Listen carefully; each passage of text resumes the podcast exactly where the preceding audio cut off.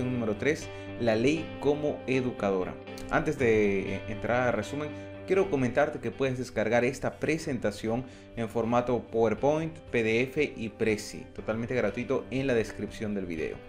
Cuando hablamos sobre la ley y el cumplimiento de la ley, quizá no hay una historia que ilustre más esto que la historia del buen samaritano.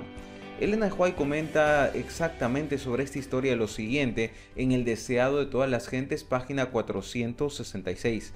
Ella dice, el principio ilustrado en la historia del buen samaritano y manifestada en la vida de Jesús. Su carácter revela el verdadero significado de la ley y muestra qué es amar al prójimo como a nosotros mismos. Mientras que Levita y el sacerdote vieron a aquel hombre que necesitaba de compasión y amor, pero ellos no quisieron contaminarse y iban en dirección para adorar en el templo, cumpliendo entre comillas la ley. Un samaritano les dio una lección de qué es el cumplimiento de la ley, el mostrar amor por los demás, el mostrar amor por el prójimo.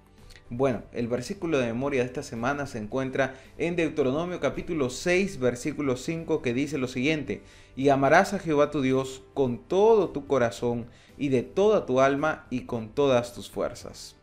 Vamos a ir al centro de lo que es el tema, en la parte explora en el ciclo del aprendizaje. Hemos subdividido el tema en tres puntos principales. En primer lugar, queremos hablar sobre la función de la ley. Queremos mencionar también la ley y el hombre, esa relación de bendición que hay. Y en tercer lugar queremos hablar de Jesús, su ejemplo. Vamos al primer punto. ¿Cuál es la función de la ley? Cuando vamos al texto de Romanos capítulo 3, versículo 20, nos aclara dos conceptos muy importantes. En primer lugar dice que por las obras de la ley ningún ser humano será justificado. Es importante recordar eso. Cuando hablamos de la ley, no estamos colocando a la ley en lugar de Cristo, ni mucho menos le atribuimos algún poder para salvar al hombre. De lo contrario, estaríamos hablando de salvación por obras y estaríamos dejando de lado todo lo realizado por Cristo en la cruz. Dice el texto además, delante de él, porque por medio de la ley es el conocimiento del pecado. Qué interesante. Es más, cuando leemos en 1 de Juan capítulo 3, versículo 4, encontramos lo siguiente. Todo el que comete pecado, dice Juan, quebranta la ley. De hecho, el pecado es la transgresión de la ley. La definición del pecado es la transgresión de la ley. Llegamos a conocer el pecado mediante la ley. Es la ley que cumple esta función de mostrarnos aquello que está mal en nuestro corazón y sobre todo, como dice Gálatas capítulo 3 versículo 24, eh, lo siguiente, así que la ley vino a ser nuestro guía encargado. Esta es una versión muy interesante, la versión eh, internacional. Dice, guía encargado de conducirnos a Cristo. Otras versiones utilizan la palabra ayo. Tiene el mismo énfasis de alguien encargado, con un maestro, como un guía, ¿no? Cuando uno se va a algún lugar a conocer, necesita un guía. Ahí está el guía. El guía es la ley y nos conduce a dónde? A Cristo, para que fuéramos justificados por la fe. Así que no hay aquí espacio estar confundidos. Muchos quieren ver una ley ocupando el lugar de Cristo y eso de ninguna manera encontramos en la Biblia. Pero otros van al otro extremo de decir la ley es eh, opuesta a Cristo y a la fe y a la justicia y eso también no es correcto. Encontramos aquí en Gálatas 3:24 un hermoso panorama de la función de la ley, la función de Cristo y la justificación por la fe. Muy bien, ¿qué podremos decir en el segundo punto a continuación con respecto a la ley y el hombre, esta relación importante.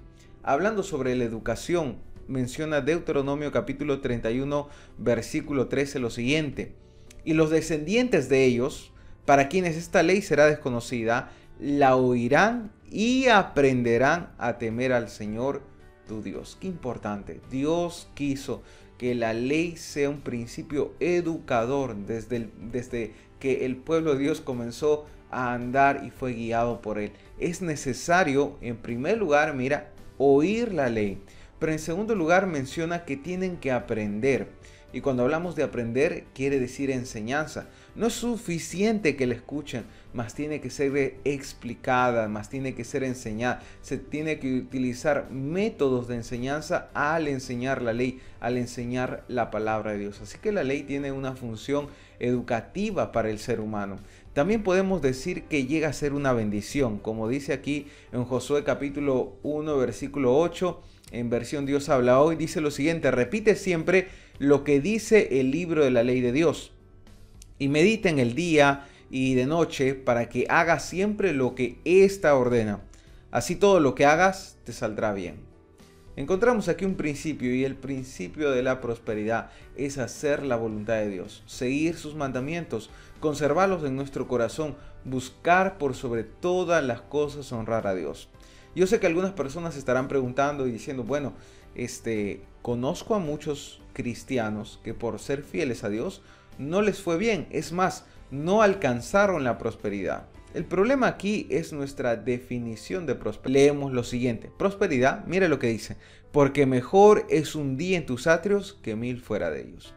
La prosperidad para el cristiano no es tanto los aplausos de este mundo, pero sí el reconocimiento de Dios, el estar en comunión y en armonía con Él. Así que puede pasar muchas situaciones en nuestro entorno, pero si estamos bien con Dios, somos prósperos. Así que la prosperidad celestial es la que debemos de buscar. 3. Vamos a ver el ejemplo de Jesús. En primer lugar, si le conocemos, tenemos obviamente que hacer su voluntad. Dice el texto de 1 Juan 2.4, el que dice yo le conozco y no guarda sus mandamientos, el tal es mentiroso y la verdad no está en él. Yo no puedo decir yo conozco a Jesús, yo tengo una relación personal con Él, yo me estoy preparando para la patria celestial, pero no guardar sus mandamientos, estamos entrando en contradicción. No funciona así. En segundo lugar, el motivo que nos lleva a guardar los mandamientos, a obedecer al Señor es el amor. Jesús lo dijo en San Juan capítulo 14, versículo 15, si me amáis, guardad mis mandamientos. Y obviamente el ejemplo a seguir es el ejemplo de Cristo. Él dijo en Juan capítulo 15, versículo 10, si obedecen mis mandamientos, permanecen en mí, en mi amor, así como yo he obedecido los mandamientos de mi Padre y permanezco en su amor. Si queremos permanecer en Cristo, permanecemos en sus mandamientos, permanecemos en su amor. Así como Cristo nos dejó un ejemplo a seguir, debemos ir tras esas pisadas y siempre buscar estar en armonía con la voluntad de nuestro Creador. Vamos a ver algunas preguntas de aplicación. Primera pregunta, ¿por qué la obediencia a los mandamientos de Dios es la mejor manera de vivir? ¿Mm? ¿Te has puesto a pensar? ¿La mejor manera de vivir es obedecer los mandamientos de Dios? ¿O será que hay más felicidad y gozo fuera de lo que Dios ha expresado como su voluntad? En segundo lugar, ¿cómo entiendes lo que significa amar y temer a Dios al mismo tiempo? ¿Qué es amar a Dios? ¿Qué es temer a Dios? ¿Será que ambos eh, conceptos están de acuerdo entre sí o se oponen? ¿Cuál es tu pensamiento? ¿Cuál es tu respuesta? Comparte en tu unidad de escuela sabática. Y finalmente, ¿qué significa seguir el ejemplo de Cristo? ¿Qué quiere decir seguir el ejemplo de Jesús? Puedes compartir tus respuestas en el repaso de lección en tu unidad virtual de escuela sabática. Y finalmente, los desafíos, el CREA. Número uno, ora todos los días para conocer más a Jesús. Tú no puedes amar a alguien que no conoces. La única manera de amarle es conociéndolo. Y la manera de conocer a Jesús es a través de la oración. Además, lee la Biblia todos los días. Subraya aquellos pasajes que fortalecen tu vida, que te llenan de ánimo, de vigor. Subrayalos, ¿no? esos pasajes son importantes. Y en tercer lugar, la mejor predicación siempre va a ser el ejemplo. Sé solidario y comparte a Jesús. Que el Señor te acompañe, que el Señor nos bendiga y que podamos siempre buscar hacer la voluntad de nuestro Creador. Bendiciones.